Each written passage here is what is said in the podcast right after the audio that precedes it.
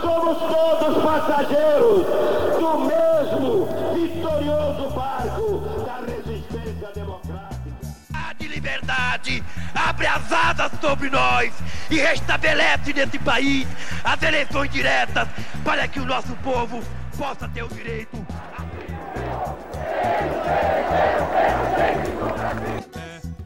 Um grito de liberdade!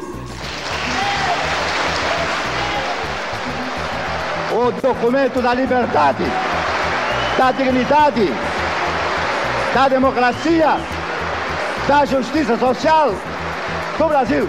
Que Deus nos ajude que isto se cumpra.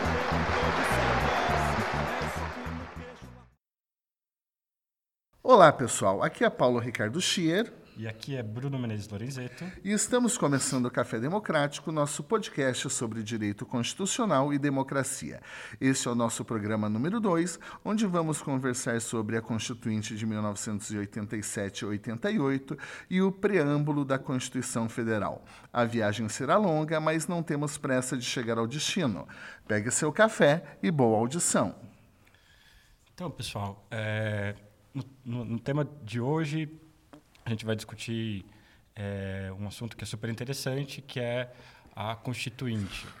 Para debater a questão da Constituinte, uma das questões importantes aqui é a dimensão histórica. Então, a gente sempre precisa, em alguma medida, fazer um recorte sobre o, o momento histórico que está sendo objeto de discussão. E, e no caso, é, existem diferentes abordagens que podem ser realizadas sobre esse assunto. Uh, uma perspectiva econômica poderia colocar é, em, em, questão justamente o declínio uh, da ditadura e, dentre outras questões, o, a crise do petróleo, a, a, a, os militares perdendo sua força, é, a própria ideia da lei da anistia, que será objeto de é, outro podcast, de, de, outro, de outro debate, mas o que a gente vai procurar da, da ênfase é mais para a parte específica da Constituinte mesmo. Então, a gente vai tentar concentrar o, o, debate nas estruturas, no aspecto democrático ou não é, da formação da Constituinte.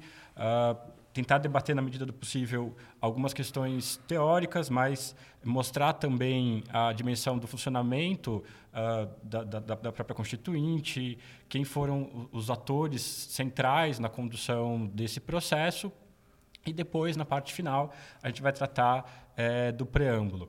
Mas eu acho que tem algumas coisas que o Paulo já falou no primeiro episódio, é, que são importantes para a gente resgatar aqui é, que passam pelo seguinte, né? Então, a gente vai observar ali no final da década de 70 uh, ah, os militares perdendo sua força, é, sentando em alguma medida para negociar, claro que em condições de desigualdade, é, com o pessoal que estava exilado, com o pessoal é, que resistia à, à, ditadura e processos em relação a isso, né? processos de manifestação uh, pública em especial, buscando a restauração da democracia. Até aquele momento, são é, as maiores manifestações que o, que o Brasil vai é, observar, em especial com a, as diretas já. E aí tem um, um, ponto que é sempre importante de ser resgatado também, que é a emenda Dante Oliveira e o debate sobre, sobre isso. Né? Então, como isso é, acabou por proceder, e acho que aí Paulo pode falar um pouco sobre essa questão, mas é, também é importante a gente levar em consideração nessa dimensão mais histórica, então tanto a parte anterior à, à formação da, da, Constituinte e o que leva, então todos os, os processos é, políticos, econômicos que vão é, jurídicos, obviamente, mas que vão levar à, estruturação da Constituinte, inclusive debates posteriores, né, de se ela foi efetivamente é, um momento constituinte ou se se tratava apenas de uma emenda constitucional, como parte de constitucionalistas vão é, defender e depois eles até revisam essa posição, mas não reconhecem ali o momento constituinte. Mas também é sempre importante a gente ter como alerta ou como é, compreensão que esse momento constituinte ali ele se projeta obviamente para o futuro então a, a ideia também está ligada a isso de que se a gente observou nos últimos anos uh, discussões sobre justiça de transição, comissão da verdade e, e, e, coisas similares. Isso, na verdade, acaba por acontecer é, em decorrência desse momento constituinte e mudanças. Por exemplo, é, no plano da administração pública brasileira, é, que vão tentar refletir uh, os valores que estão presentes na Constituição. Então, é, a história ela acaba por estabelecer marcos, né, definir datas e assim por diante, mas o que a gente está tentando pontuar aqui nesse início é que é, esses eventos, é, esses momentos, eles não se limitam em si. Então, existem condições que levam à formação da própria Constituinte e, uma vez constituída a Constituição, é, existem valores e, e, e, expressões que vão ser além dela. Então, a própria ideia de transição serve de exemplo em relação é, a isso e como ainda hoje é, existem várias discussões muito importantes sobre a concretização e a efetivação é, da própria Constituição e o que, que ela representa. Mas agora eu queria escutar um pouco o Paulo sobre esses antecedentes né, que levaram à formação é, da Constituinte e aí os, os, temores, as tensões todas que estavam envolvidas nesse processo. Porque, analisando hoje esse, esse evento isoladamente, é, às vezes nos parece que isso foi tranquilo, que várias pessoas se reuniram, é, conseguiram formar alguns acordos é, para chegar na formação da Constituição, mas, na verdade, esse é um, um, um momento histórico muito rico, muito interessante e que foi é, envolvido por diversos debates, tensões, incertezas, não se sabia é, se tinha se efetivamente conseguido é, acabar com, com a ditadura, né? se em alguma medida os militares eventualmente não poderiam retornar ou ficar insatisfeitos é, com o resultado da Constituinte. Então. Então vamos lá. Uh, como, o Bruno, como o Bruno deixou registrado, é, nós sabemos que um processo constituinte ele não nasce absolutamente do nada, né? Ele está inserido dentro de um determinado contexto histórico e um contexto que já foi apresentado em certa medida no nosso, no nosso programa passado, aquela é, situação toda de ditadura militar, de violação dos direitos humanos, é, de é, expulsão de brasileiros, de regime de exceção, de atos institucionais, de, de lei da mordaça, censura, em suma, efetivamente um governo um governo em um momento que foi de ditadura. É, nós vimos também que é, a ditadura ela entra em declínio por uma série de fatores, é, não apenas de ordem é, política, mas também de ordem econômica, questões culturais, é, um movimento, pressões internacionais é, é, contra o regime, contra o regime militar, principalmente a partir daquele advento do, entre aspas, suposto suicídio é, do Herzog. E quando se ingressa no processo de abertura, é, percebemos que é, o processo de abertura não foi um processo simples, não foi uma unanimidade. Ele encontrou resistência é, no seio da sociedade brasileira e também dentro do próprio exército. Já deixei ressaltado na conversa anterior que eh, os próprios militares, a chamada linha dura do exército, eh, acabou boicotando o processo de abertura no início da década dos 80 do século passado, principalmente explodindo bombas eh, diversas, tanto na, em 1980 quanto em 1981, sendo que o principal desses episódios aqui foi o episódio foi o episódio do Rio Centro que gerou toda é, aquela, aquela é, manifestação em prol das diretas já. Na verdade, num primeiro momento, a gente teve uma tentativa imediata, já antes da, da, da, da própria, do próprio movimento das diretas já, de convocação de uma Assembleia Nacional Constituinte. Não se chegou, não se chegou a um acordo. E depois é, o movimento das diretas já acabou é, conduzindo essa luta, é, principalmente a partir da apresentação da emenda constitucional Dante de Oliveira, como do conhecimento de todos um deputado federal do Mato Grosso do Sul, e que acabou não sendo aprovada, apesar de toda de toda a manifestação de toda manifestação popular e de toda a agregação é, da sociedade civil em torno desse em torno desse projeto como bem como bem lembrou como bem lembrou o Bruno. É, a questão é que a emenda Dante de Oliveira ela apesar de rejeitada ela proporcionou algo de extrema relevância que foi a necessidade de efetivamente se realizar um grande acordo em torno torno do final da ditadura militar, o que acabou culminando na eleição de Tancredo Neves e depois, com a morte de Tancredo Neves, acaba assumindo também num novo grande acordo José Sarney. É, o José Sarney então, deixando muito bem registrado isso daqui, ele era da, do antigo PDS, que migrou, é, que, migrou, que era que anteriormente, antes de ser PDS, era Arena, o partido que apoiava o governo militar, mas que migrou para o PMDB é, por conta de uma cisão, de uma briga interna em relação a quem seria candidato a presidente da República, se seria é, o Mário Andreasa ou se seria seria o Paulo Maluf, que era o candidato, é, o candidato da preferência do regime, é, do regime militar.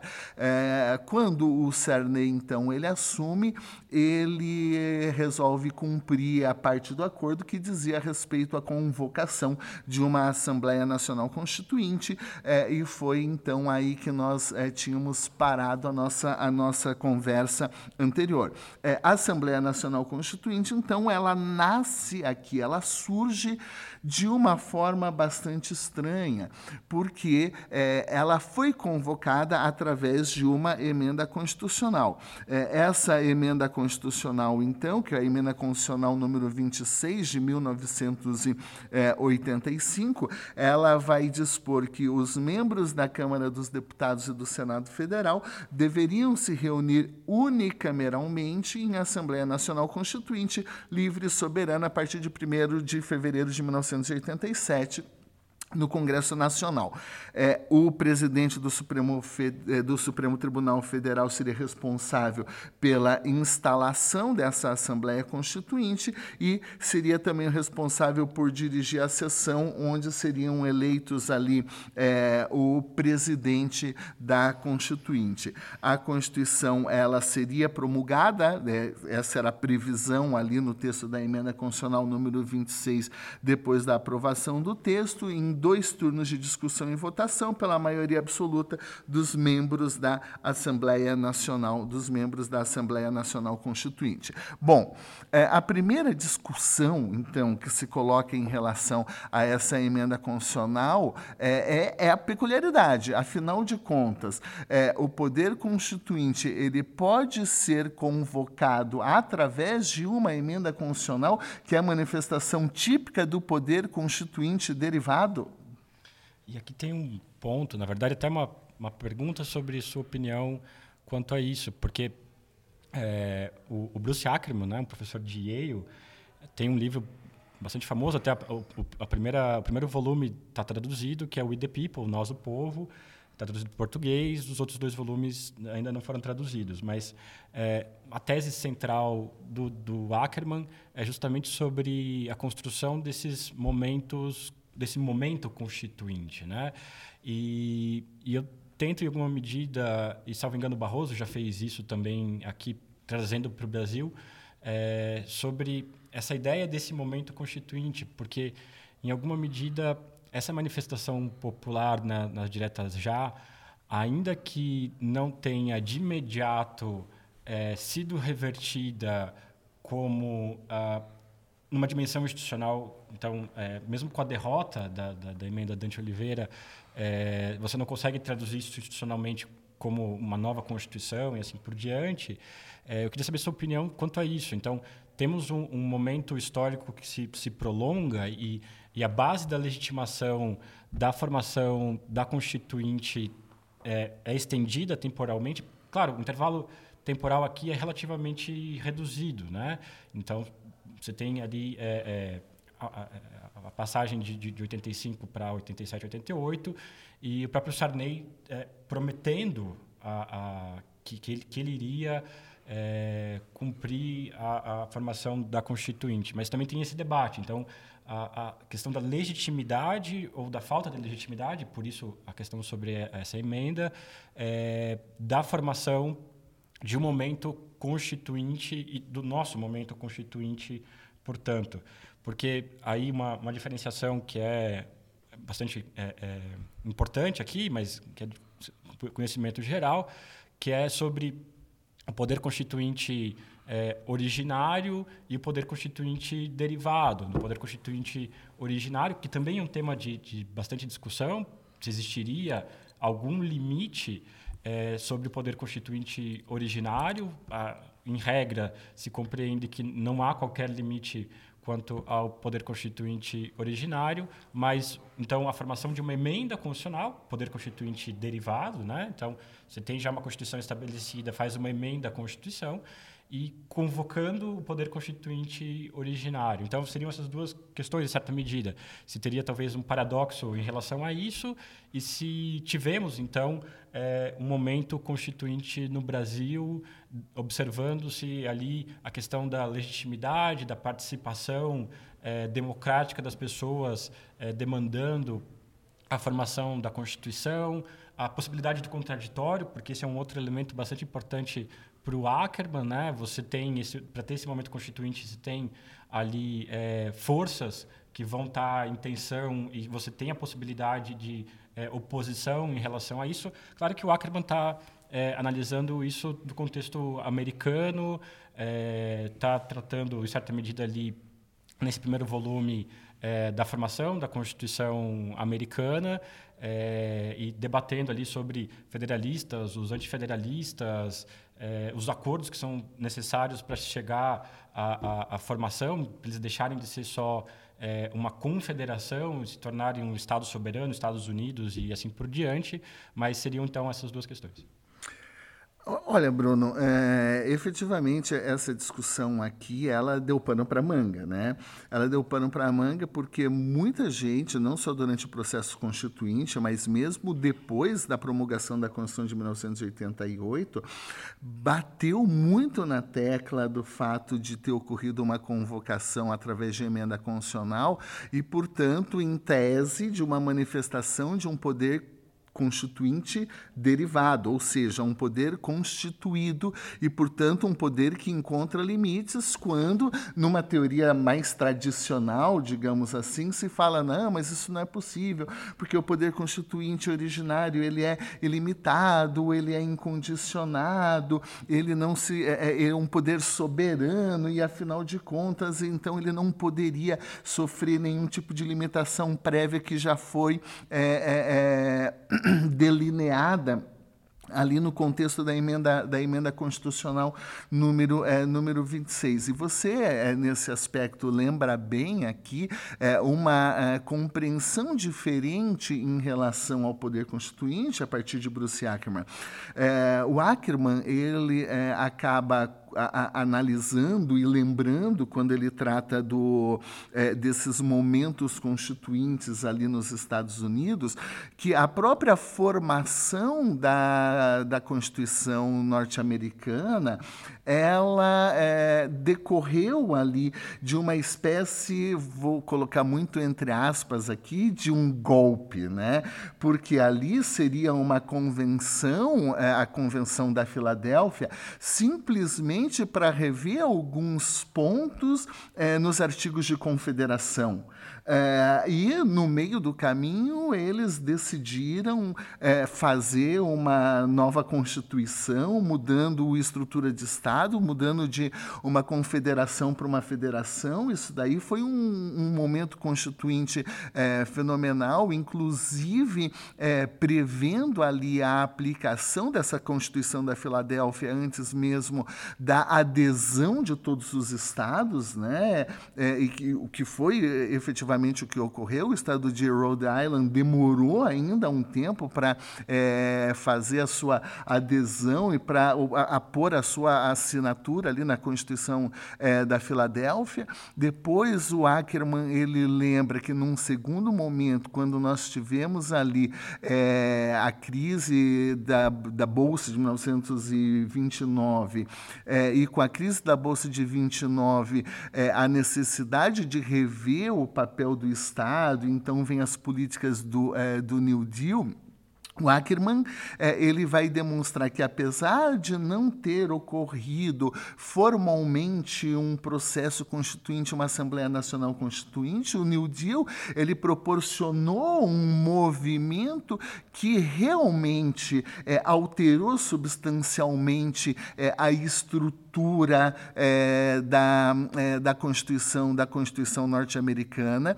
É, e na sequência e na sequência disso daí é, outros momentos é, fosse para falar anteriormente a própria aprovação de algumas emendas do, é, de direitos civis. Então existem vários momentos constitucionais que formalmente formalmente eles não se revestem daquela característica tradicional é, daquilo que é, a teoria mais é, antiga, com CAE, eventualmente até mesmo com é, é, Jelinek, falava sobre poder constituinte é, originário, mas a gente consegue perceber que é, o poder constituinte originário, por ser incondicionado, mas acima de tudo, pelo fato dele ser permanente, é, permanente no sentido é, de que a doutrina francesa, é, se não me falha a memória, é, a partir de Bourdieu, agora eu não lembro direito, mas eu acredito que seja, é, vai dizer que é, o poder constituinte ele, ele permanece difuso na sociedade, né? Então, alguns movimentos eles podem é, é, é catalisar, eles podem direcionar é, esse processo, esse processo de criação da Constituição. E parece que efetivamente foi isso que nós vimos, foi isso que nós vimos no Brasil, essa manifestação de um um poder constituinte, é, é, de um poder constituinte é, difuso num movimento em que é, haviam, existiam as demandas sociais, isso daí já estava desde a da, da, década, da década dos 70, de modo que, apesar deste, desta convocação ter ocorrido simplesmente por uma emenda constitucional, isso não descaracterizaria ali que efetivamente nós tivemos uma Assembleia Nacional Constituinte. Uh, até porque todas as características da Assembleia Nacional Constituinte, é, onde nós tivemos ampla participação popular, onde nós tivemos é, uma ampla discussão de todos os temas em televisão, jornal, nas universidades, em todos os ambientes, isso foi é, é, muito debatido, os temas eram todos muito discutidos.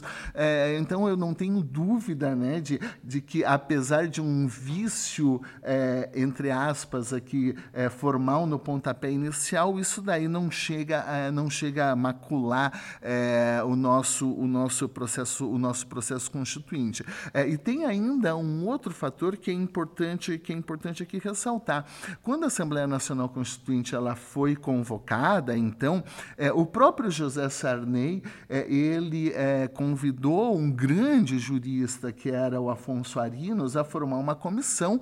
É, essa comissão ficou conhecida como Comissão Afonso Arinos, também era chamada de Comissão dos Notáveis, em que o Afonso, Arino, o Afonso Arinos ele reuniu 50 grandes intelectuais brasileiros da área do direito, da área da economia, é, estudiosos de tributação, sociologia, enfim, de todos os campos, para elaborarem um anteprojeto de Constituição. É, esse, esse anteprojeto aqui, então, foi, é, foi preparado e foi encaminhado, então, para a Assembleia, Assembleia Nacional Constituinte, que, é, em princípio, ali, por sugestão é, do José Sarney, seria o ponto de partida para é, discussão do, do que seria o texto da Constituição, é, da nossa Constituição. O que acabou acontecendo é que, é, com a instalação da, Constitu é, é, da Assembleia Nacional Constituinte, é, isso gerou algum tipo de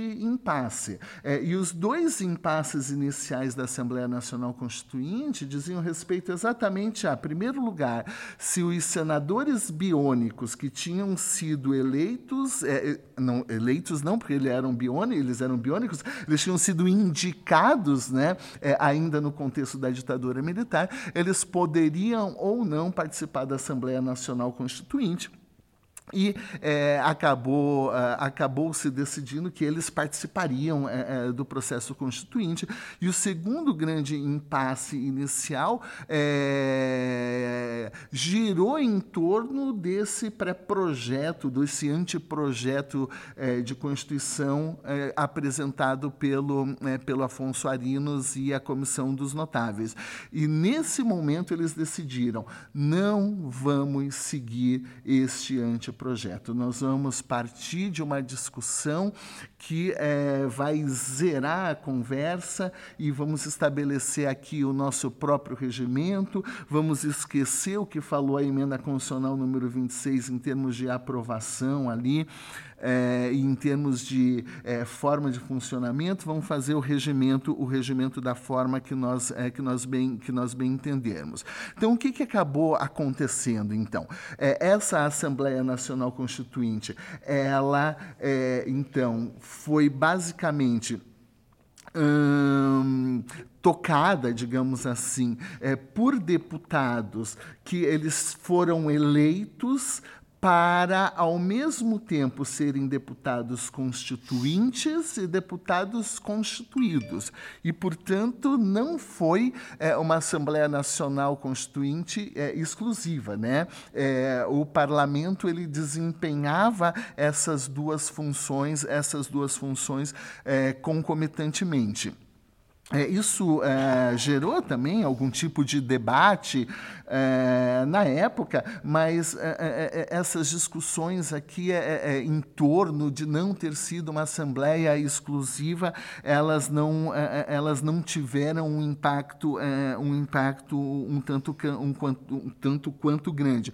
Ah, o importante de, de salientar é que, apesar de não ter sido exclusiva, a Constituinte, todo mundo que votou é, naquela eleição para deputado federal e senador, sabia que estava votando para, de, para, para que esses deputados fossem deputados constituintes. Então, é, isso aí é, é, não restou nenhum tipo de, de dúvida. Não foi, vamos aproveitar o Congresso Nacional, o pessoal que está aí, para que eles, então, é, sejam os deputados constituintes. Os deputados constituintes. Não. É, a população sabia que eles seriam deputados constituintes constituintes também, então o que não gera, é, o que não gera é, é, nenhum tipo de problema. Importante ressaltar em relação à composição aqui que é, o Congresso Nacional é, ele eminentemente tinha uma configuração de centro-direita, uma configuração de centro-direita e direita,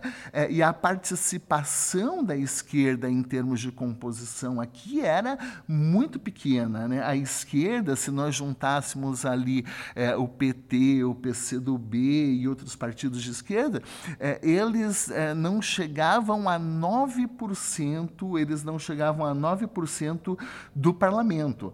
Então, não é possível dizer que nós tivemos uma Assembleia Assembleia Nacional Constituinte de esquerda, que, cons que construiu uma Constituição quase comunista, como dizem é, alguns nos dias de hoje, né, que fala em reforma agrária, que fala em direito dos trabalhadores é, e assim por diante. A participação da esquerda foi tímida. É, a grande questão é que nós é, tínhamos dentro do MDB e até mesmo dentro do PFL, é, por incrível que pareça, né, o, o, o, partido da frente, o partido da, da, frente liberal que, que foi se formando é, é, na época acho que não era PFL ainda, né, é, mas os partidos liberais que estavam se formando é, é, nesse momento, eles tinham aqui uma certa veia, uma certa, uma certa veia progressista. Alguns cientistas políticos analisando as diversas comissões da, da, da, da Constituição, é, mostram que é, a, a, as, os trabalhos e as propostas predominantes eles eram de centro-direita, eles eram de centro-direita, mas não eram ah, muito de direita, né? Eles sempre sempre existiam concessões é, é, muito fortes aqui às demandas é, às demandas progressistas.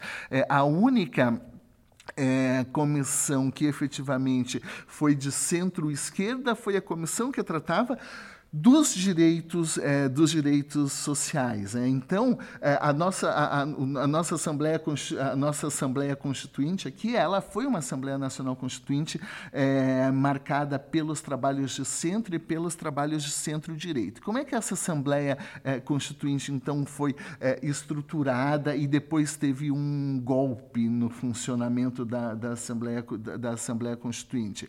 Então, basicamente, basicamente ela foi organizada organizada é, em oito grandes comissões. Né?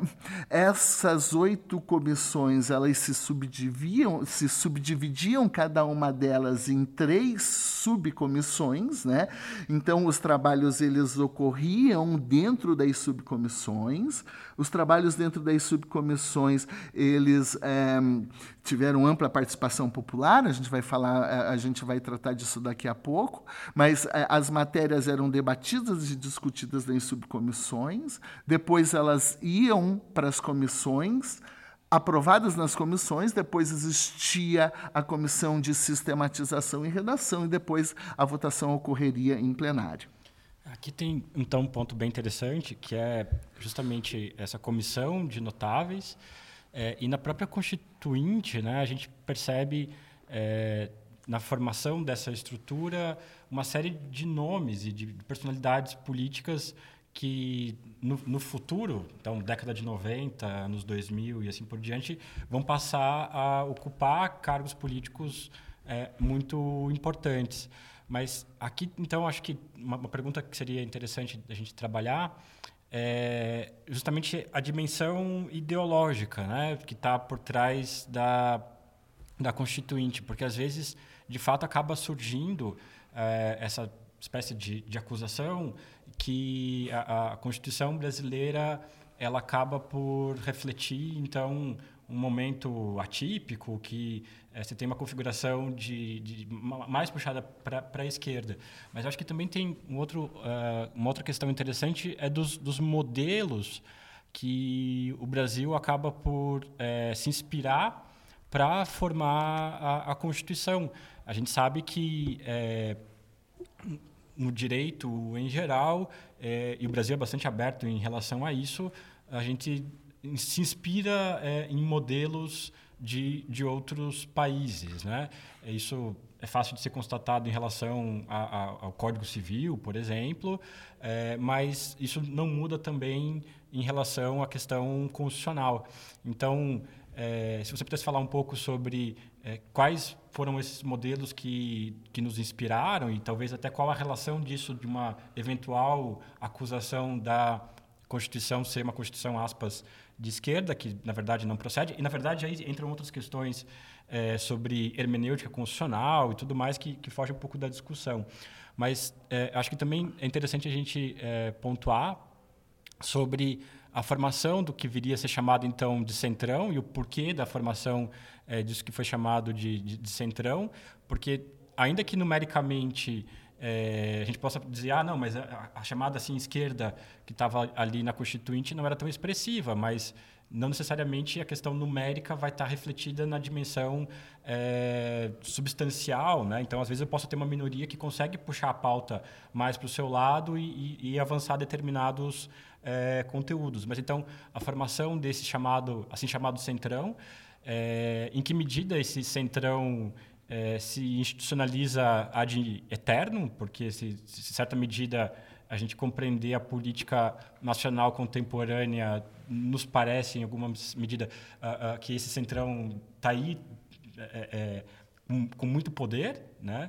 É, e também a questão do, do, assim chamado Frankenstein, porque então você tem esses diferentes modelos, a Comissão Afonso Farinos, é, vários constitucionalistas, vários notáveis na sua formação e, e modificações em relação a isso, né?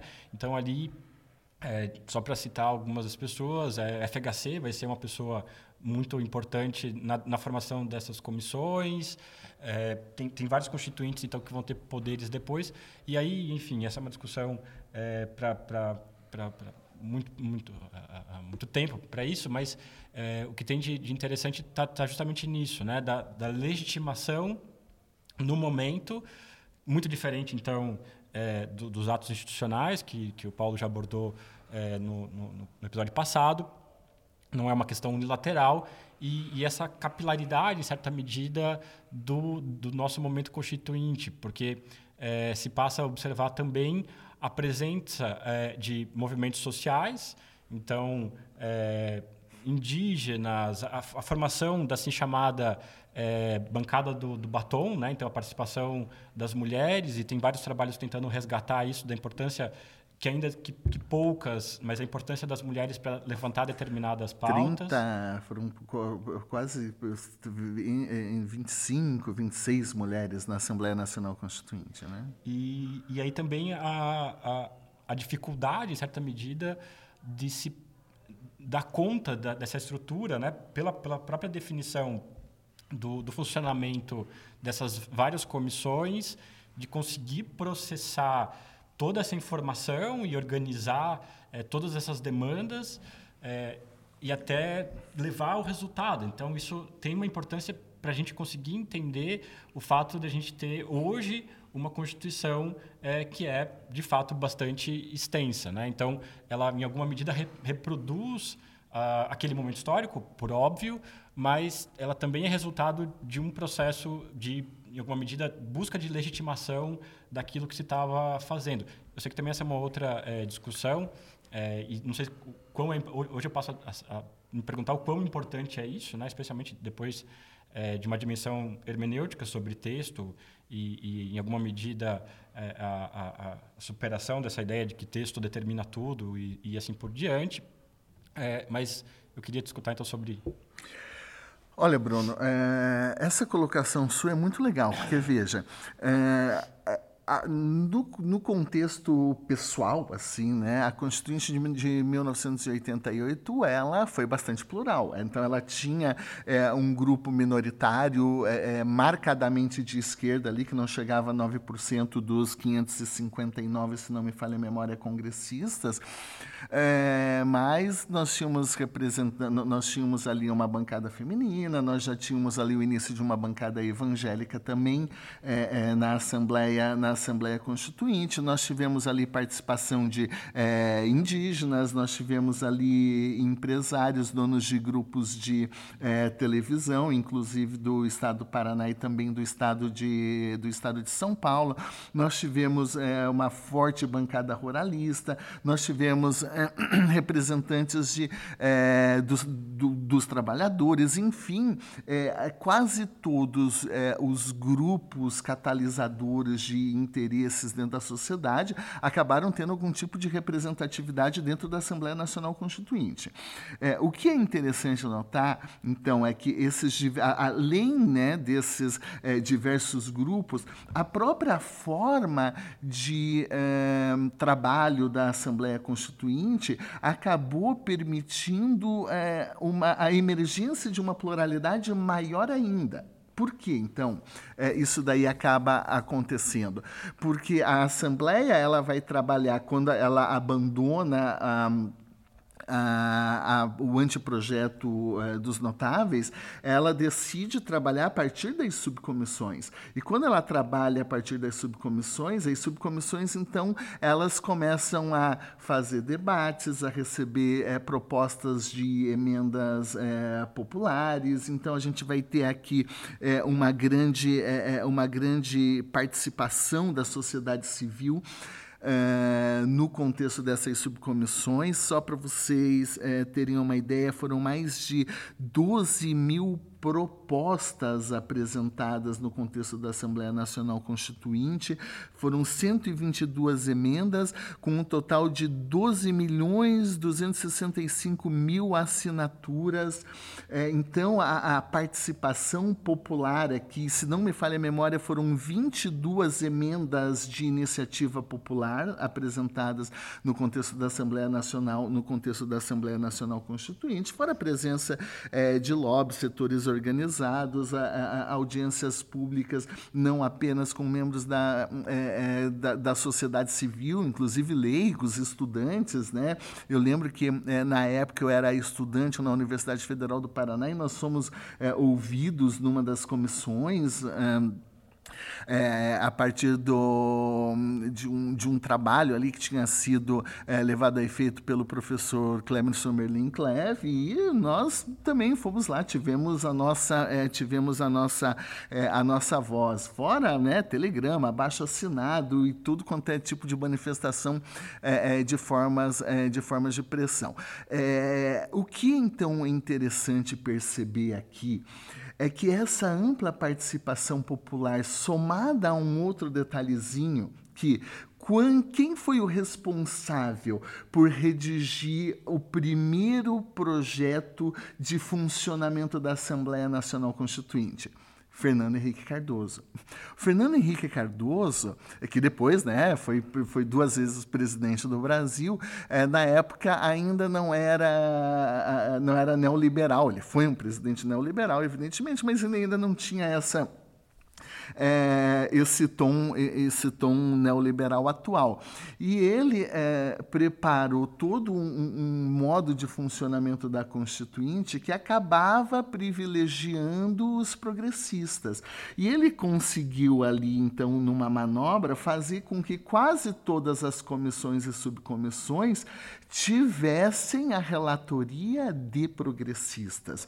Isso fez com que, então, essa participação popular tão grande pudesse, é, pudesse ter ocorrido. E aqui, então, que acontece um fenômeno interessante que você acabou colocando. É, é, claro que a esquerda não tinha maioria, mas a Constituinte começou a ficar muito progressista. Ela começou a ficar muito progressista. Ela começou a caminhar é, é, para um ponto que o próprio José Sarney, que era o presidente, que é, é era grande articulador político nesse momento, começou a ficar, a, a ficar preocupado, e é nesse contexto, então, que vai nascer o Centrão. É bom deixar claro, então, que é, o Centrão, basicamente, ele vai ser um movimento de direita, né? É de centro, evidentemente, mas de centro-direita, que vai servir como oposição, como barreira, como obstáculo aos caminhos é, que a Constituinte estava seguindo. É, e acho que cabe aqui uma, é, uma observação bastante legal. O que demonstra, mais uma vez, que a gente teve um movimento constituinte foi exatamente a formação do Centrão. Né? É, tem um, um, teórico do direito constitucional, que é o Gustavo Zagrebelski, é, e ele tem um livro muito interessante chamado História e Constituição. É, é um livro pequenininho, vale a pena a leitura. E nesse livro, História e Constituição, o que, que o Zagrebelski diz? Ele diz o seguinte: é, é, ao contrário, né, a tese dele, do que muitos autores defendem, que o processo constituinte é esse impulso todo é, de radicalização, esse impulso de é, você querer romper com a ordem jurídica, é, com a ordem jurídica anterior e com o estado de coisas estabelecido ele diz: isso é um momento é um momento de manifestação do poder constituinte. Agora, a constituinte mesmo, ela se manifesta como contrapoder. É, então, os agrebels que diz que a constituinte não é o poder revolucionário.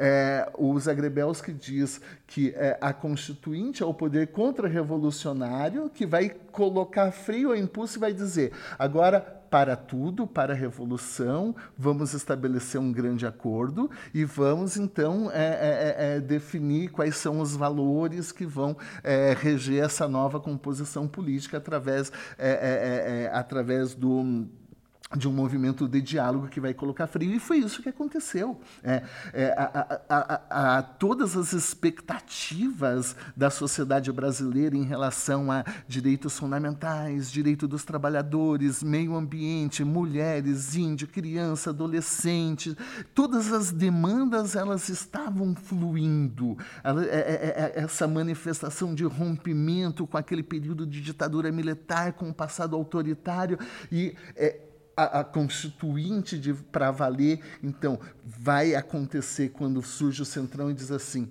para lá, não pode ser bem assim, vamos então estabelecer, vamos então estabelecer um processo de diálogo. Então, o que, que o Centrão vai fazer?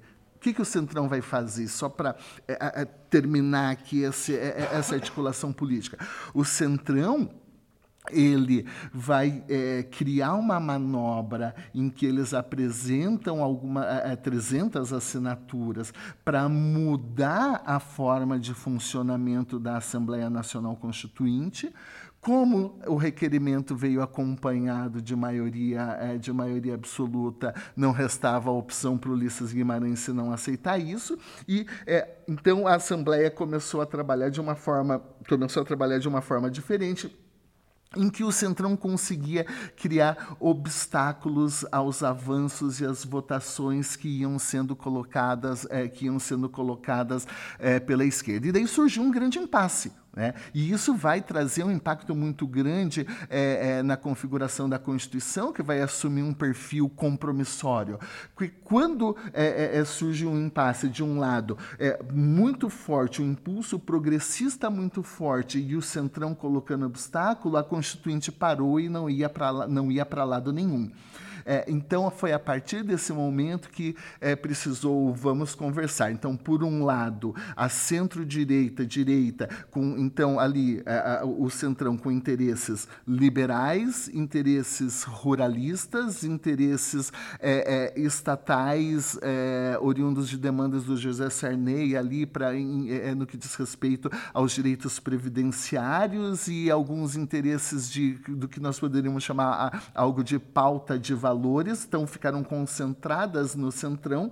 E quando essa, é, é, é, esse momento ficou travado, surgiu o embrião de um novo partido político, que foi, é, acho que o Movimento Unido Progressista, se não me falha a memória, MUP, né? O, é, é, movimento Unido, Movimento Universal, alguma coisa nesse sentido progressista é, que então congregou os progressistas para dialogar com é, a centro-direita. Esse MUP deu origem ao PSDB. Então, foi onde ali, é, é, é, nesse movimento unido progressista, nós tivemos, então, é, Mário Covas, a gente teve é, ali a emergência de, é, de, de, grandes nomes da política brasileira, José Richa, enfim, né, foi, foi, foi o embrião ali do, do PSDB e o diálogo desses dois grupos aqui é que conseguiu dar uma, uma movimentação novamente para a Assembleia Constituinte. É, pessoal, agora Paulo falando do Zagrebelski, eu lembrei de alguns textos, livros, e eu queria fazer uma, umas, algumas recomendações de leitura mais para despertar a curiosidade é, de vocês do que necessariamente tratar de todos esses teóricos. A gente precisaria de vários outros programas para é, cuidar desse assunto. Mas, a, além do Zagrebelski, uh, o Antônio Negri tem um livro sobre poder é, constituinte super interessante. Em certa medida, existem pontos de diálogo entre é, essas duas perspectivas, uh, ainda que a do Negri seja mais radical à esquerda, enfatizando a dimensão do, do poder constituinte é, como potência. Né? Então, em certa medida, ele vai enfatizar essa dimensão que o, o poder constituinte ele continua latente é, pela sociedade e você vai ter mecanismos que vão acabar justamente refreando é, esse poder constituinte. Além do Negri, uma autora que eu gosto muito, que é a Hannah Arendt, ela tem um livro específico sobre a Revolução, que é um super clássico. É, eu sou super suspeito para falar da, da, da, Arendt, mas a própria ideia do tesouro perdido da Revolução é, e, e, o conceito de, de, de, de poder constituinte e a ideia de política da Arendt são essenciais para quem quiser fazer uma leitura mais aprofundada sobre o assunto. E, e aí um outro é, texto que, que também é muito interessante e que dialoga com essa perspectiva é do Stephen Holmes, que infelizmente não está traduzido, mas é o livro dele Passions and Constraint, em que a ideia basicamente é essa. É, você tem, então, esse momento da, da revolução. Eu sei que aqui a revolução parece uma palavra quase envelhecida, né? mas uhum. é, se a gente está falando de poder constituinte originário, em alguma medida a gente também precisa tratar desse se é um momento revolucionário ou não, né? Comunista. É... Hã? Comunista. Bastante. Revolucionário. Revolucionário, né? É, mas o que o Holmes, em alguma medida, é, pontua é que é, você, em algum momento, precisa traduzir é, esse momento político em alguma dimensão que seja é, institucional. Então, é, a gente não vai conseguir ficar fazendo revolução a todo momento. E aí a, a, a importância, e aí um, um contraste entre é, essas revoluções, e aí uma, uma leitura também histórica, da, de como, em certa medida, a Revolução Francesa ela é super importante para inspirar a formação da ideia de direitos humanos e levar o conceito de revolução para diferentes lugares é, do mundo, mas, por outro lado, a Revolução Americana vai ser importante justamente por ela ser estabilizadora e, e criar um conjunto é, de instituições. E a importância de você definir, então, esse momento posterior, que é o que, que é, tem de resultado desse momento é, revolucionário. São só, então, é, algumas recomendações, teria várias. Tem um livro muito bacana é, do Pilates sobre a, a, Constituinte brasileira em específico. Então, ali se tem uma análise bem legal também sobre o caso brasileiro. Mas eu queria aproveitar também aqui fazer uma pergunta que é um pouquinho mais verticalizada, mas é um tema que eu sei que Paulo é, gosta bastante, que é sobre é, se na Constituinte, já que a gente estava falando do próprio FHC, é, a gente teria uma estrutura que foi pensada originalmente para ser parlamentarista e a gente acaba redundando em um presidencialismo e em que medida isso acaba por interferir na realidade presente, porque tem diversos dispositivos que foram projetados para é, se considerando fortemente a hipótese do, do, parlamentarismo e em alguma medida a gente acaba é, escolhendo, né? Então tem a própria previsão é, do plebiscito na Constituinte que foi realizado depois, uh, adotando o, o presidencialismo. É, efetivamente, isso acabou, é, é, essa tensão presidencialismo-parlamentarismo, ela se manifestou no contexto da Assembleia Nacional Constituinte. Isso já apareceu desde aquele texto da Comissão dos Notáveis, né? Afonso Arinos ele preparou um anteprojeto que era um anteprojeto parlamentarista. O José Sarney não gostou disso. O próprio José Sarney falou: deixa de lado, esqueça. E, e os próprios progressistas também queriam começar do zero. Falou: então tá bom, vamos deixar de lado isso daí. Mas mas é evidente que é, aquele texto da Comissão Afonso Arinos acabou trazendo algum tipo de impacto. É, a questão é que, enquanto a Constituinte esteve. É, é, esteve é, sob a condução, digamos assim, mais forte e, e do, dos progressistas. É, nós caminhamos para o parlamentarismo é, e isso é, ficou bastante claro, digamos assim, é, em termos de funcionamento da, das subcomissões, das propostas que vinham da, da, das subcomissões.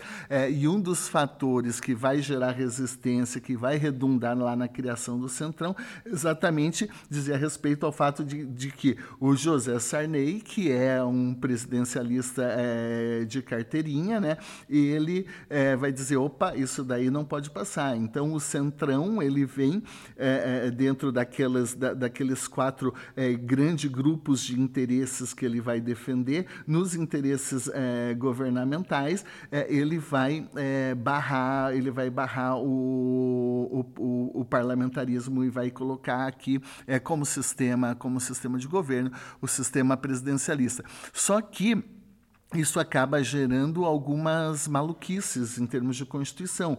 Por quê? Porque daí o, o governo ele vai, é, é, a gente vai acabar aprovando uma constituição que é uma constituição presidencialista. Só que é, a parte de separação dos poderes e lá na subcomissão é, que, em que se discutiu é, processo legislativo, por exemplo, eles levaram em consideração que nós seríamos parlamentaristas e daí de repente Lá no meio, é, a, é, é, nós temos uma espécie legislativa do tipo lei delegada, que é uma figura típica dos sistemas parlamentaristas, em que você tem um parlamento que confia é, no seu primeiro-ministro e de antemão delega é, a possibilidade de, é, de, elaboração, de elaboração de leis. Né? Então a gente a, a, acaba tendo esse tipo é, esse tipo de, esse tipo de, de tensão aqui é, em termos de, de constituinte, que vai gerar algumas, é, algumas, algumas contradições. É, até mesmo é, em termos, né, é, se isso decorre de alguns fatores históricos, isso é verdade, mas também reflete algo em termos de constituinte. quando nós temos um sistema que é um sistema presidencialista, a estrutura é, em termos de partidos políticos é uma para que o parlamentarismo, para, que, para que o presidencialismo funcione bem. É, e a gente teve todo, então, é, uma previsão aqui de partidos, de, de, partidos políticos, de multipartidarismo, etc. E tal, que funcionariam bem num contexto parlamentarista, só que quando vem é, aqui, é, é, por exemplo, a partir de outra comissão, de outra subcomissão, os poderes do presidente da República, isso acaba mudando e a gente tem é, um presidente que não é o, o, um presidente, entre aspas, primeiro-ministro, né? A gente vai ter um presidente super poderoso, é, o que vai conduzir a, a, a, a, lógica do presidencialismo, a lógica do presidencialismo de coalizão, é, porque de uma comissão vem um presidente presidente poderoso, depois com a reação, com a reação do Centrão, é, e de outro lado você tinha é, os trabalhos que é, pensaram um poder legislativo relativamente fortalecido e multipartidarista, levando em consideração que nós seríamos aqui um sistema, um sistema, um sistema parlamentarista. Né? Então é claro que isso daí gera, é, isso daí gera algum tipo, é, algum tipo de incongruência. É, a questão aqui, Bruno, é que desse diálogo de centrão e movimento unido progressista e origem de PSDB e um, esse amplo processo de negociação, é, a gente teve a votação aqui, então da da é, do texto da Constituição Federal de 1988, claro, é, depois de é, aprovado o, o, os trabalhos no contexto das subcomissões, depois uma certa sistematização e uniformização é, já nas comissões, e depois é, é, a comissão de sistematização e redação, que deu a cara final, e acabaram, inclusive, incluindo alguns dispositivos novos na, na Constituição sem a devida aprovação nas comissões. Isso é, né? Eles, o Bernardo Cabral acabou colocando ali marotamente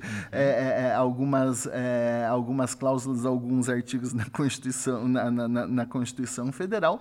É, a questão é que ela é, foi a votação e acabou sendo né, aprovada ali em 5 de outubro de 1988, é, com a peculiaridade de uma abstenção e 16 votos contrários. Uh, e né, vamos falar da, das ironias do destino. É, os 16 votos contrários depois né, é, acabaram sendo grandes defensores da Constituição lá no futuro, que os 16 votos contrários foram dos deputados do PT, do Partido dos Trabalhadores é, que evidentemente por é, razões ideológicas né, acabaram entendendo que não é que, é, que não que, que não era o caso digamos assim de é, comungar com é, com o texto final com o texto final da Constituição. Claro é absolutamente compreensível naquele contexto naquela configuração política do partido naquele momento histórico esse tipo é, esse tipo de é, esse tipo de decisão. É, mas vamos deixar registrado que no futuro, depois o Partido dos Trabalhadores, ele vai se tornar um dos grandes defensores do texto da Constituição, ele vai se é, é, tornar é, aqui um, um partido é, é, nos seus governos compromissados principalmente com é, a parte de realização dos direitos sociais e com aquela parte mais progressista, com aquela parte mais progressista da Constituição. Acho que a gente pode agora fazer uma breve reflexão, Bruno, sobre então o, o, produto final. Afinal de contas, então, olha lá, a gente tem, é, a gente teve uma manifestação, poder constituinte originário, para romper com aquele com aquele contexto do passado, né? A conversa toda é poder constituinte originário não vem do nada. Puf, não ninguém acorda e diz: "Vamos fazer hoje uma constituição, vamos". Né? Então, existe um sentido para que nós tenhamos esse tipo de é, para que nós tenhamos esse tipo de é, impulso. Tivemos então é, uma Assembleia Nacional Constituinte com ampla participação popular. Nós tivemos uma Assembleia Nacional Constituinte que possibilitou aqui é, dar respostas aos mais diversos anseios das sociedades, classes, frações de classes, grupos sociais e assim por diante. Nós tivemos uma Assembleia Nacional Constituinte é, que, é, apesar de não ter sido é, exclusiva, ela deu vazão às diversas demandas da sociedade. É, nós tivemos uma Assembleia Nacional Constituinte em que nós é, assistimos debates em torno dos grandes temas nacionais, e eram debates abertos, eram debates profundos, eram debates em que, é, inclusive, a, empresa, a imprensa estava sedenta de liberdade de expressão e nós, nós tínhamos saído de um contexto é, de um contexto de ditadura e, portanto, a, a, a imprensa noticiou, participou, criticou deu conhecimento de tudo que estava acontecendo. Nós tivemos movimentações da sociedade civil organizada para conscientizar a população do que estava acontecendo naquele momento no país. Eram distribuídas cartilhas nas escolas, nas favelas, nas comunidades, dizendo que era uma Assembleia Nacional Constituinte, como é que você pode participar, como é que você pode discutir, como é que onde você pode buscar informações relação a isso. Então, é, é, é, não tenho dúvida de que nós tivemos uma constituinte de verdade de que nós tivemos uma constituinte de verdade e de uma constituinte que, portanto, é, aprovou aqui esse texto, né, não, é, é, é, esse texto da Constituição Federal de 1988. Claro, claro, é, a partir do momento que a gente teve a aprovação da Constituição de 88, é, não vamos imaginar que da noite para o dia, ah, viva, todo mundo é a favor da Constituição, todo mundo acha a Constituição linda. Ela foi aprovada, mas não ficou imune, é, não ficou imune é, a críticas. É, aqui tem um ponto interessante também que você comentou sobre a lei delegada. A gente quase não teve lei delegada e tudo mais, é, mas também tem a parte da, das leis complementares, né? E aí já avançando a pauta, tentando olhar para a questão do, do, do meio para frente, então olhar para o futuro. porque é, a, a, as leis complementares ali o que eles falam é que em alguma medida são pontos que se não conseguiu produzir um acordo, não, não se chega a consenso sobre determinado assunto e deixa isso como é, resultado para as próximas gerações, em alguma medida, é, decidirem e regulamentarem no plano infraconstitucional. É, então, a lei complementar acaba representando, não necessariamente todos os casos, mas em alguns momentos isso. E aí, o que é interessante traçar também como é, diferenciador é que há, então, a gente pode afirmar né, que há, então, uma ampla legitimação democrática nesse momento constituinte, o que, em certa medida, é, contrasta com a Constituição americana. Aqui tem um autor também que é, eu gosto bastante, que é o Sanford Levinson, especialmente por ele ser super é, é, provocador, ele é super simpático, mas ele, ele é bastante provocador. E, e, ele tem um livro que fala é, da não democracia, né? Our Undemocratic Constitution. Né? Então, ele, ele elenca vários tópicos demonstrando, uh, primeiro, como são é, poucos homens brancos criam a Constituição uh, americana, e isso não necessariamente é um problema em, em si, mas é, os pais fundadores, então, é, e, e, aí a baixa participação democrática na Constituição americana, mas os reflexos disso é, no presente deles e os problemas relacionados a isso, mas é, então olhando para a parte do, do futuro e aí tratando de alguém que é muito importante, talvez o nosso pai fundador, é, eu gosto sempre de brincar com essa expressão, mas o então Ulisses Guimarães, né? E, e aí a, a, super famosa frase é, que é, é, aí uma aposta no futuro, né? Da Constituição cidadã. É, o que, que, isso significaria e, e o que, que isso então representa para a gente hoje? Olha, Bruna, é, realmente o que a gente conseguiu aprovar foi uma Constituição cidadã, né? Porque, é, em termos de características aqui, nós tivemos. É, apesar, é, é, apesar veja, desse é, movimento de refluxo que foi, que, que, que foi o Centrão, né, é, nós conseguimos aprovar uma Constituição democrática. E falar em Constituição democrática é, não é falar de uma Constituição que só tenha interesses da direita ou que só tenha interesses da esquerda e que, portanto, tem um perfil ideológico muito bem, é, muito bem identificado. Então, é, é esse aspecto em que a Constituição Constituição, ela, entre aspas, né, aqui, ela não é tão democrática, ela não é tão democrática assim, porque afinal de contas é, teve uma, uma parcela da sociedade mais conservadora. Ah, no Senado norte-americano, afinal de contas, ele existe exatamente para colocar é, freio a, a, determinados impulsos mais populares ou mais populistas que vêm é, é, que vem lá do, dos, dos representativos, não sei o quê. Pô, é, é, ok, daí você fala em como isso daí é antidemocrático. Não, na verdade, o Senado ele expressa uma dimensão da democracia em que você tem interesses conservadores. Então, o que é antidemocrático é você não possibilitar que determinadas parcelas da população participem do jogo, do debate, não exerçam o poder de agenda ou não possam, de alguma forma, apresentar. É, é, é se, é, se manifestar como veto player, né, se não diretamente através é, através de é, determinadas instituições ou de determinados atores. É, então, a, a, questão aqui é, da democracia ela está é, numa, é, numa, numa outra dimensão, porque muitas vezes a, a manifest, as manifestações dos conservadores contra a revolução também faz parte do processo do diálogo democrático e do debate e do debate e do debate democrático. Então, nesse sentido a nossa Constituição, ela, é, ela reflete aqui é, realmente é, uma Constituição, uma Constituição cidadã, mas em que nós temos uma, uma concepção de cidadania que, que o texto de 88 vai mostrar e que aquele momento todo possibilitou construir, de uma cidadania plural, de uma cidadania inclusiva, de uma cidadania aqui que então vai dar voz às mulheres, aos índios, índios, aos, às crianças e ao adolescente, que vai dar voz aos ambientalistas, que vai dar voz a inúmeros setores da, da, da, da sociedade brasileira é, que nunca tiveram voz, né?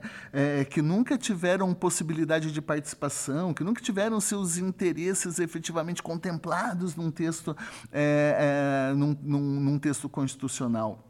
Então, esse arranjo todo aqui, então, de uma, é, é de uma, de uma, de uma constituinte efetivamente democrática, é, com um funcionamento é, democrático, plural, é, e, portanto, é, que acabou permitindo todo um jogo de compromissoriedade, dá muito da dimensão da complexidade da sociedade brasileira e da cidadania, e da cidadania no Brasil.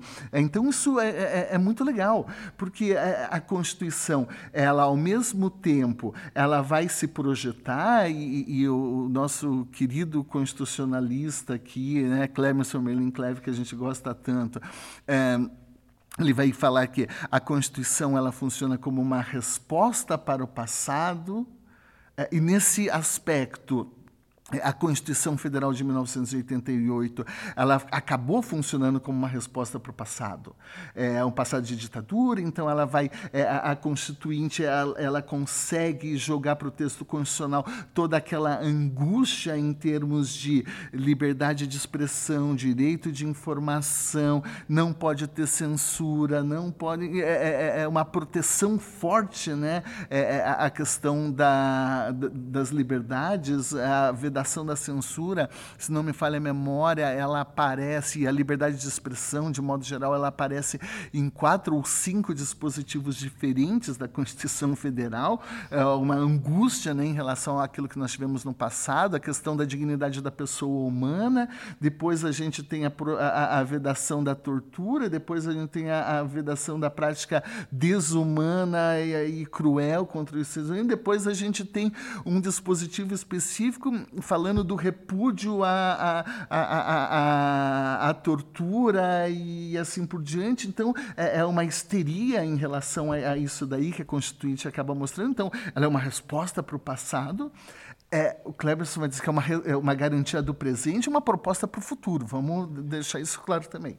Só um, um ponto aí também que me veio a, a lembrança do, do habeas data, né? Também funciona funciona como resposta muito mais ao passado do que Exatamente, exatamente. Mas, ao mesmo tempo, então a Constituição é uma resposta, é, é uma garantia do presente, de determinadas conquistas civilizatórias da, da, da sociedade brasileira, mas ela acaba sendo também uma proposta, é, é, ela acaba sendo, ela acaba sendo uma, é, uma promessa, um pouco aquela ideia é, habermasiana, né, de que nós, nós não somos apenas daquilo que nós somos constituídos, mas também daquilo que nós queremos ser, o, o projeto de nós mesmos. Né? Nós também somos o nosso projeto. É, e a Constituinte, então, a, a, Constituição, ela no seu produto final, acaba trazendo um texto dirigente com uma série de normas programáticas, com objetivos fundamentais, é, que vai trazer aqui, portanto, é, um reconhecimento das mazelas da sociedade brasileira, da pobreza, da desigualdade, da marginalização, mas vai é, é, é também é, se referia a essa situação toda, dizendo: nós não queremos isso, nós queremos romper com essa situação de desigualdade, nós queremos romper com essa, com essa, com essa situação de marginalização, e é isso que os objetivos fundamentais fazem, é isso que as normas programáticas que vão é, apostar fortemente aqui, é, até mesmo na imposição de investimentos no setor da educação, da saúde e assim por diante tudo como um projeto de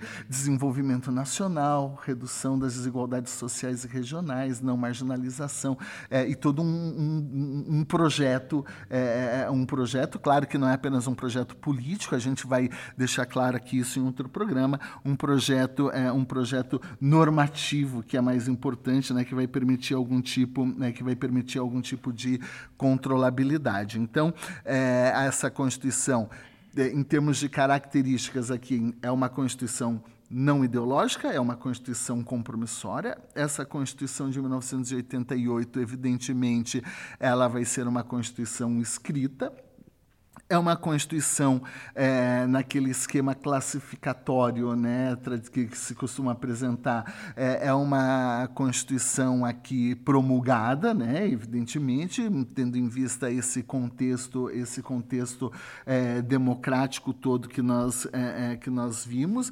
É uma Constituição rígida, né, é, rígida principalmente no sentido de que existem determinados procedimentos mais difíceis, mais complexos de alteração das normas constitucionais em relação é, às demais normas. Isso acaba ficando claro em, é, no que diz respeito ao procedimento de emendas constitucionais ali estabelecido no artigo 60, no artigo 60 da Constituição. Em relação a algumas matérias, ela é uma, ela vai ser inclusive uma Constituição super rígida, porque ela vai trazer aquelas chamadas cláusulas superconstitucionais que é, aqui no Brasil nós chamamos de cláusulas pétreas, né?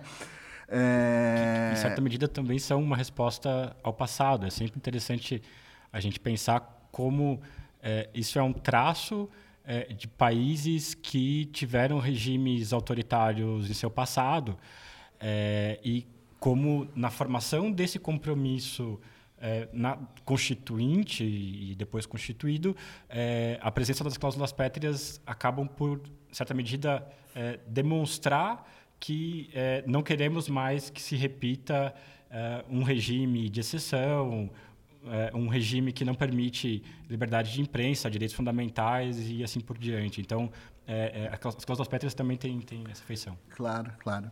É, além disso, no, no, no, esquema classificatório aqui, que é, é a gente costuma trabalhar é, muito com estudantes, a, é, outra característica importante da Constituição é o fato dela ser uma Constituição analítica, né? isso produto do próprio funcionamento, a estrutura de funcionamento da Assembleia Nacional Constituinte, a partir das subcomissões, as demandas sociais é, de, de modo geral. E uma Constituição, é, uma Constituição normativa.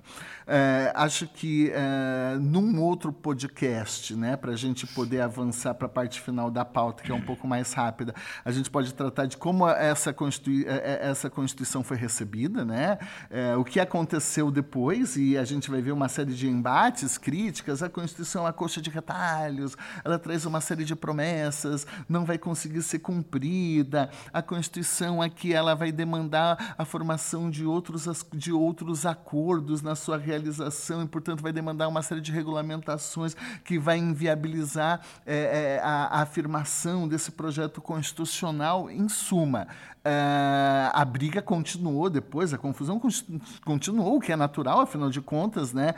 É, quando a gente fala de poder constituinte ou quando a gente fala de poder, nunca existe um ponto final, né?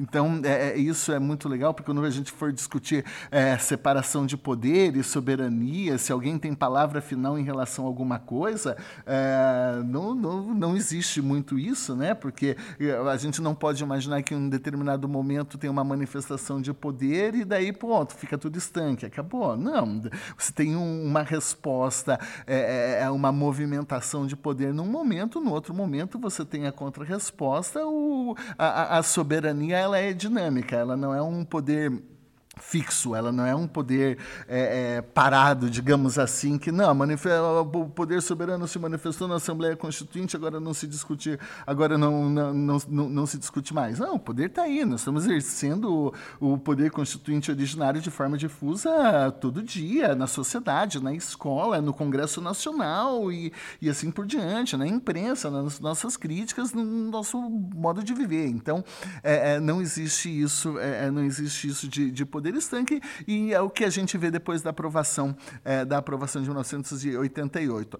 É, a título de curiosidade, é, nós tivemos esta semana, datando aqui, né, o, o programa aprovação é, da nossa centésima emenda constitucional, né, a emenda constitucional número, número 100. Lembrando, a gente vai conversar isso em outro programa, que nós é, temos dois tipos de emenda constitucional no Brasil. Nós temos seis emendas constitucionais de revisão, é, que foi num contexto ali é, depois de cinco anos da Constituição de 88, algo que estava previsto, um, um, processo de revisão previsto é, no próprio ato das disposições constitucionais transitórias, e nós é, temos é, as emendas constitucionais é, decorrentes lá do artigo 60 e a centésima foi aprovada, foi aprovada foi aprovada nessa semana. Bom, eh, avançando na pauta para a gente acabar eh, o programa de hoje, eh, a, a, Constituição, então, ela ficou com uma estrutura, digamos assim, em que nós temos, basicamente, num primeiro momento, o preâmbulo, né? depois do preâmbulo da Constituição, nós vamos ter ali um título 1, o título 1 da Constituição de 1988, ele vai é, dispor sobre é, os princípios, vai dispor sobre os princípios fundamentais. Nós temos quatro artigos. Depois a gente tem o título 2, que disciplina é, os direitos e garantias individuais. Nós temos um título 3, é, tratando da organização do Estado, organização dos poderes. Depois a gente tem a, a disciplina da defesa do Estado das instituições democráticas, uma parte que disciplina tributos de orçamento, é, ordem econômica, ordem social, disposições gerais e depois as, o ato das disposições constitucionais transitórias. Proporcionou, então, como nós falamos, um texto analítico de 250 artigos no, no, no, texto principal e mais 97 é, artigos no ato das disposições das disposições constitucionais transitórias. Então, vamos lá. Como é que começa, como é que começa a nossa Constituição? Vamos lá, Bruno. Então, a gente passa a tratar agora do, do preâmbulo e eu vou tomar a liberdade de ler o nosso preâmbulo, então que é, em certa medida, uh, o início, né? E aí esse início que também traz é, uma, uma lembrança desse momento constituinte. Então, passemos ao preâmbulo. Nós, representantes do povo brasileiro, reunidos em Assembleia Nacional Constituinte para instituir um Estado democrático destinado a assegurar o exercício dos direitos sociais individuais, a liberdade, a segurança, o bem-estar, o desenvolvimento, a igualdade e a justiça como valores supremos da sociedade, de uma sociedade fraterna, pluralista e sem preconceitos fundada na harmonia social e comprometida na ordem interna e internacional com a solução pacífica das controvérsias, promulgamos, sob proteção de Deus, a seguinte Constituição da República Federativa do Brasil.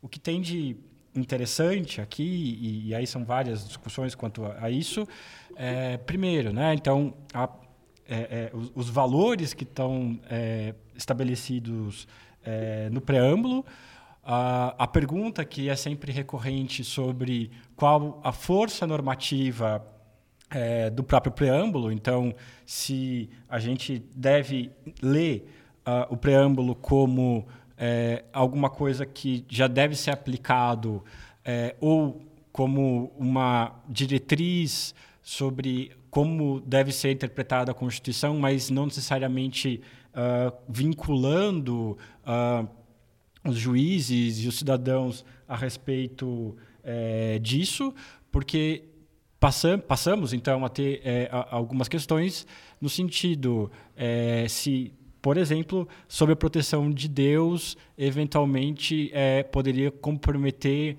a laicidade do Estado brasileiro?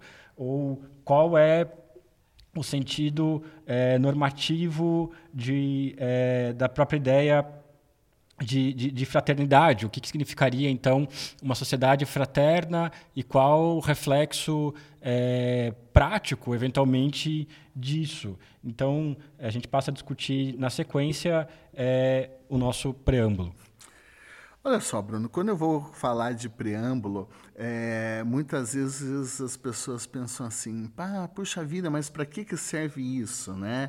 É, por que, que a gente tem que é, aprender o preâmbulo, o preâmbulo da Constituição? Afinal de contas, né, aqui na faculdade, é, numa faculdade de direito ou no nosso cotidiano, na vida vida, na, na, no, no, dia a dia da vida, a gente é, é, não precisa disso daí.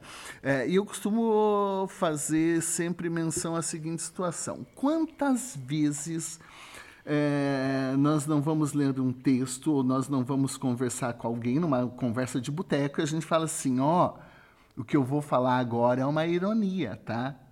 É, então, é, é, é, muito comum é, nós fazermos determinadas é, é, falas em que nós precedemos e dizemos: Isso é uma ironia. Ou então, ó, oh, isso daqui é uma brincadeira. Ou então, olha, agora eu vou falar sério. É, agora eu vou falar sério.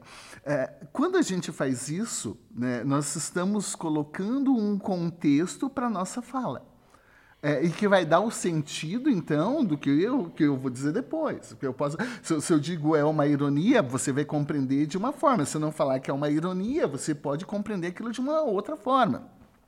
O preâmbulo, então, o que, que é? O preâmbulo é exatamente esse é, texto preliminar. Né? Preâmbulo significa aquilo que vem antes. Né? Então, o preâmbulo ele diz respeito a essa declaração de propósitos que antecede o texto normativo da Constituição, revelando os seus fundamentos filosóficos, os seus fundamentos políticos, ideológicos, sociais, econômicos, é, que vai dizer é, respeito. É, é, a, a, determinados temas do tipo é, quem elaborou a Constituição, como a Constituição foi elaborada, quais são as nossas principais preocupações né, em relação, é, em relação a, ao nosso texto constitucional, à nossa sociedade, ao nosso Estado, à nossa, a, a nossa economia. Né? É, é, algo como se nós disséssemos assim, é, nós estamos falando de constituir, é o ato de constituir, né? É, nós poderíamos, poderíamos fazer é, algo uh, similar, claro, essas é, imagens, esses paralelos aqui, eles são sempre perigosos, a, a vamos nos casar, e quando, é, vamos constituir uma família. Você pode, vamos constituir uma família? Vamos. Qual que é o propósito de vamos construir um, uma família através de um casamento? O propósito é manter é, o nosso patrimônio intacto e aumentar a nossa riqueza. Vamos imaginar que isso seja o propósito de um determinado casamento. Isso já dá o tom do casamento.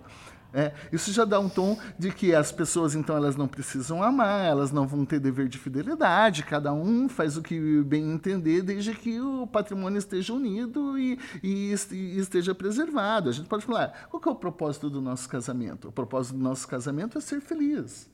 Ponto.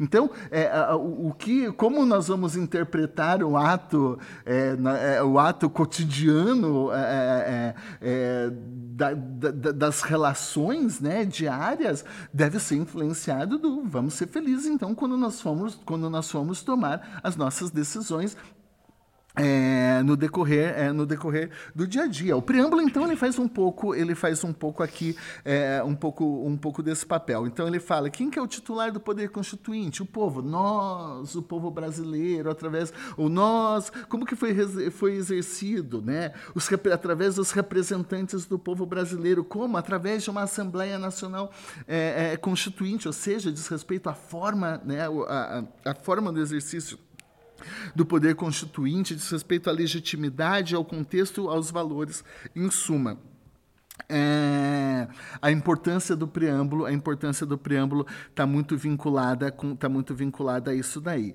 É, todas as nossas constituições elas tiveram, é, elas tiveram preâmbulo é, e que é interessante então, como o, é, o, Bruno leu ali no, no preâmbulo da Constituição de 1988. Então ela vai falar, o, vai fazer o brasileiro, é, o We the People, né? Então ela nós, né? então ela começa aqui é, falando de qual é a fonte, a titularidade da quem que é o soberano, né? Quem, quem, quem que é o soberano que está é, exercendo esse poder? Representantes do povo brasileiro, né? Estava dizendo sobre a forma do exercício agora, né? Não a titularidade, mas está dizendo da representação em relação é, ao poder soberano reunidos em Assembleia Nacional Constituinte, a forma do exercício. Daí a gente já, já continua aqui. Que a passagem é, no plano da teoria política da soberania, é, e aqui é Hobbes, em alguma medida, né? do, do representante de Deus na Terra, que era o soberano, o rei, é, e, e, a passagem disso para o povo é um marco muito significativo. Então, a gente ter na Constituição isso que o Paulo chamou de nosso we the people, nosso nós o povo, é, é, é, bem importante porque isso também já dá o tom do resto da, da leitura da Constituição, que vai se é, expressar em certa medida nessa dimensão democrática, é, que todo poder então emana do povo, não mais é, de Deus e não do seu representante, do representante de Deus na Terra, que seria o rei.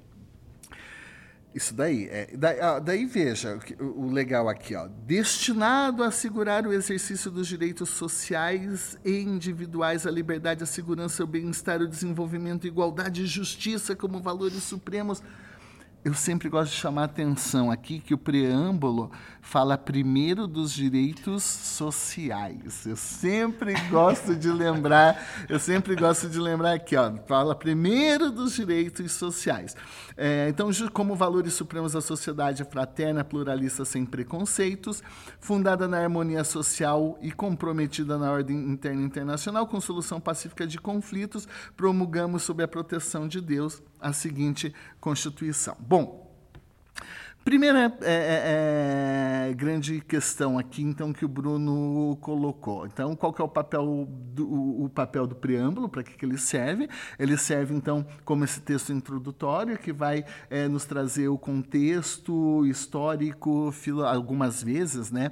Contexto histórico, filosófico, os valores principais, o compromisso com que estamos querendo romper, onde nós queremos chegar, o que está nos unindo aqui, né? E uma grande é, segunda pergunta diz: afinal de contas, em termos de direito, né, é, agora não apenas em termos hermenêuticos, para que, que serve o tal do preâmbulo da Constituição? E essa pergunta, então, ela tem o sentido de querer saber se o preâmbulo tem força normativa. É, em relação a essa pergunta, existem então três grandes correntes aqui na discussão da força normativa da Constituição. É, uma primeira corrente, ela defende que é, o preâmbulo ele não possui força normativa. Nós temos uma segunda corrente que vai dizer que o preâmbulo ele tem força normativa integral e uma terceira corrente vai defender que o preâmbulo ele tem uma força normativa indireta ou uma força normativa perspectiva hermenêutica. É claro que é, essas teses aqui elas variam muito de acordo é, com o tipo de constituição que se tem, com a vivência histórica, com o contexto é, político de cada sociedade. Só para vocês terem uma ideia, é, a Constituição é, é, francesa ela reconhece uma plena normatividade ao preâmbulo, né? isso inclusive está expresso e não só ao preâmbulo da Constituição atual, mas da Constituição anterior, não sem razão lá é, é, na, é, é, na, França que se desenvolve a ideia de bloco de constitucionalidade, que vai ser é, objeto de uma outra conversa. E quando se fala em bloco de constitucionalidade na França, o bloco de constitucionalidade contempla o texto da Constituição em vigor, o preâmbulo da, da, da, da Constituição anterior, que foi recepcionado, e mais os dispositivos da Declaração dos Direitos do Homem e do Cidadão lá da Revolução, é, lá da Revolução Francesa. Então, é, inclusive, o preâmbulo da, da, da, Constituição revogada é recepcionado, é, é recepcionado como é, norma constitucional no novo momento, é, no novo momento constituinte. Mas isso não, não, não, não acontece no Brasil. Em alguns, é, é, algumas outras constituições existe aqui a prevalência da tese de que, inclusive, né, seria uma tese diferente, que o preâmbulo teria uma força de lei ordinária, de norma infra infraconstitucional, isso é, acontece em alguns lugares. A questão é que no Brasil o debate ele girou em torno de é, ou tem força normativa direta ou tem força normativa indireta. A força normativa direta, então, é, permitiria é, nós fazermos controle de constitucionalidade em face do preâmbulo. Então, é, é, a força normativa direta reconheceria que o preâmbulo integra a Constituição e tem força normativa, e, portanto, nós poderíamos entrar com uma ação direta de inconstitucionalidade em face de uma lei que viola é, algum dispositivo, é, é algum dos princípios ou algum dos valores que estão previstos, é, que estão previstos no preâmbulo. Ah, a grande questão é que no Brasil é, tem prevalecido a tese da chamada força normativa indireta ou força normativa hermenêutica. É, basicamente, essa tese aqui, ela é, ela acabou sendo fixada, principalmente a partir do julgamento da ação direta de inconstitucionalidade número 2067 do Acre.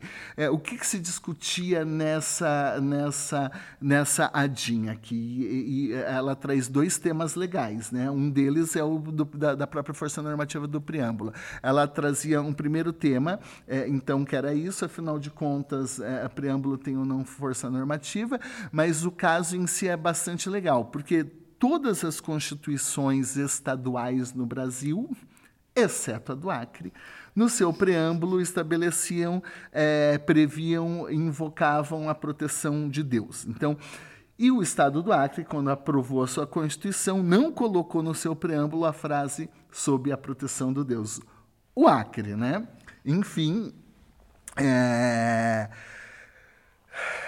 a, o, houve então aqui a propositura da ação direta de inconstitucionalidade falando que a Constituição do Acre era inconstitucional, porque não previa a proteção, a proteção de Deus.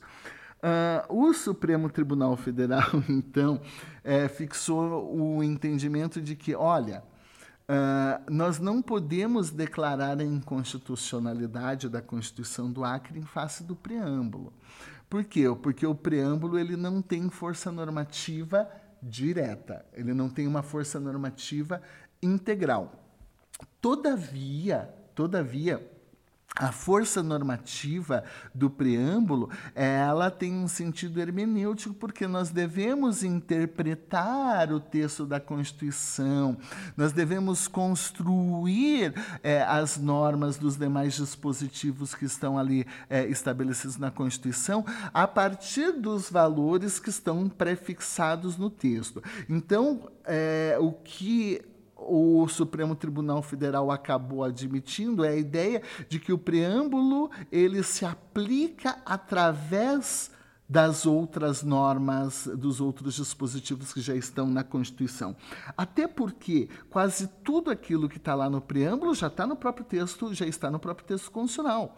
Então, a questão de justiça social, direitos sociais, liberdades, é, os princípios que regem o Brasil nas relações internacionais, independência nacional, isso tudo está lá. É, o que não tem no texto principal é aquela questão da, da, da, da sociedade fraterna e da, e da harmonia social social, mas não está de forma explícita, né?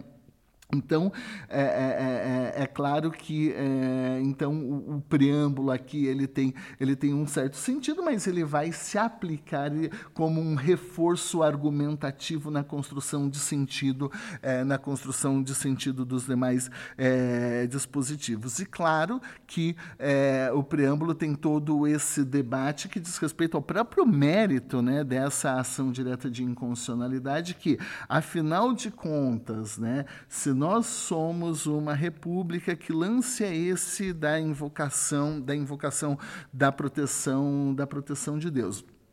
É, eu não dou muita atenção e a, a, não acabo dando muito valor a, a, esse debate aqui no preâmbulo, né? É, porque é muito comum, né, na verdade, essa invocação da proteção de Deus em diversos preâmbulos, inclusive é, na Constituição brasileira. É, isso acontece em diversas repúblicas, né? É, é claro que num determinado momento histórico de influência mais positivista é, era muito importante deixar clara aqui uma separação do Estado em relação, é, em relação à Igreja de uma forma, de uma forma absoluta. Né? O próprio movimento revolucionário é, francês quis acabar com símbolos religiosos, é, quiseram transformar é, a, Igreja de Notre Dame, agora eu não lembro se numa biblioteca, ou queriam tacar fogo na, nas igrejas. Então, é, é, isso é, típico de determinados momentos, de, de momentos históricos, depois né, é, é, no positivismo, é, que vem um pouquinho depois, né, para dizer bem na verdade. É, mas já, já, tem essa inspiração toda, né?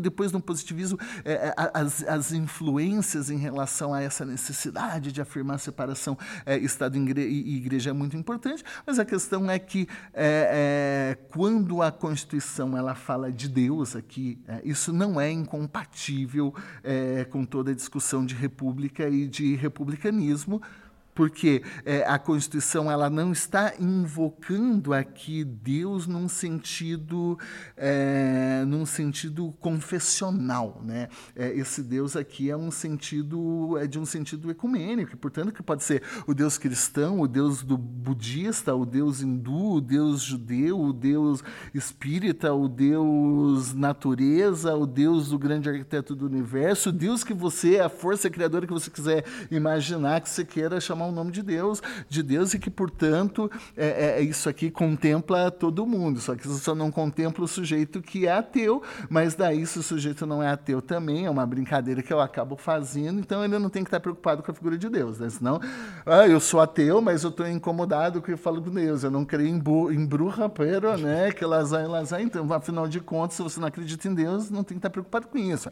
A grande discussão republicana, é, é, em termos de princípio republicano aqui não é se a, nós somos um Estado é, é, republicano ateu. O Estado republicano não precisa ter ateu, ele precisa ser, ser separado da igreja, ele pode ter relações com a igreja, ele pode ele tem que ter uma relação de neutralidade em relação, é, em relação, em relação à igreja. É, a grande imposição do princípio republicano, e isso não é afetado por essa invocação, é, por essa invocação de Deus, diz respeito à questão do exercício do poder. Então, a nossa questão, o nosso problema aqui com Deus, seja ele qual for, de qual religião, de qual sentido se puder imaginar, é ninguém pode, um governante acordar um belo dia e falar assim: oh, eu vou construir uma escola hoje nesse lugar. Por quê? Porque Deus me apareceu num sonho. Ah, eu vou é, proibir aqui o aborto. Por quê? Porque a Bíblia falou tal coisa. Ah, eu vou proibir o homossexualismo. Por quê? Porque a religião, a igreja A, B e C diz que isso daí, que, que isso daí é pecado. Opa, peraí. Então nós não podemos tomar decisões aqui sob fundamentação religiosa, porque o fundamento, é, é, o argumento, a argumentação religiosa não pode ser controlável. Né? Ela não é, integra aquilo que nós chamamos de uma é, racionalidade pública, embora esse termo aqui seja né, um tanto quanto é, discutível e o, o, que é, qual é a importância dele, qual a extensão é, da, da, dessa ideia de uma razão pública. Mas a questão é que ele não integra uma racionalidade pública, ele integra é um discurso, uma linha de argumentação que diz respeito a um grupo muito específico e é aceito por determinados grupos específicos e com sentidos diferentes. Então, é, a rigor, isso não poderia participar é, do debate público, a, não é participar, mas não poderia justificar uma decisão é, sob, esse, é, é, sob esse tipo de, de, fundamentação. Então, o fato de ter uma invocação aqui é, da, da, da, proteção de Deus, eu não vejo como é algo passível de macular a nossa república, o nosso, é, a, a, nossa construção de um espírito público e alguma coisa, alguma coisa nesse sentido, pelo menos na minha, na minha percepção. E outra questão interessante aqui é que, em certa medida, desde 1891, então a gente não tem mais é, religião oficial, é só a Constituição de 1824 que vai é, prever expressamente é, a religião, mas ainda nesse aspecto, é, e aí conectando o ponto de início e essa parte final, é, da dificuldade da destituição uh, da dimensão, da, dessa figura religiosa no momento constituinte. Porque na parte da formação do poder constituinte originário, é, uma das, um dos paradoxos, uma das dificuldades está justamente em dizer quem nos autoriza a criar esse momento é, originário. Considerando aqui que é, na criação de um momento originário eu posso estar fundando um novo Estado, ou recriando um Estado e assim por diante. E no passado, é, se precisava de uma figura legitimadora alguém que autorizasse é, a criação então desse novo país ou desse momento constituinte e assim por diante. E a resposta que era dada para isso é, era justamente Deus. Então, é, somos o povo de Deus e, por sermos o povo de Deus, podemos, portanto, criar esse novo Estado. Então, em certa medida, é, a, a, sob a proteção de Deus, é, é uma reminiscência aí, é, é, é uma continuidade da, da dificuldade da destituição dessa figura que é um, uma autorizadora do poder constituinte originário. Então, a minha leitura acaba sendo é, mais nesse sentido, uhum. ainda que, como a gente tenha dito antes, que a origem do poder é, se torne laica e todo o poder passa, então, a emanar do povo. Mas, em certa medida, então, essas duas questões elas estão é, andando juntas é, e são, são traços bem interessantes da leitura da nossa Constituição. É, com isso, então, é, encerramos o programa de hoje. Agradeço os nossos ouvintes pela paciência e convidamos vocês para continuarem nos acompanhando nos próximos episódios. Tchau, tchau, pessoal. Até a próxima. Não posso ficar nem mais um minuto com você.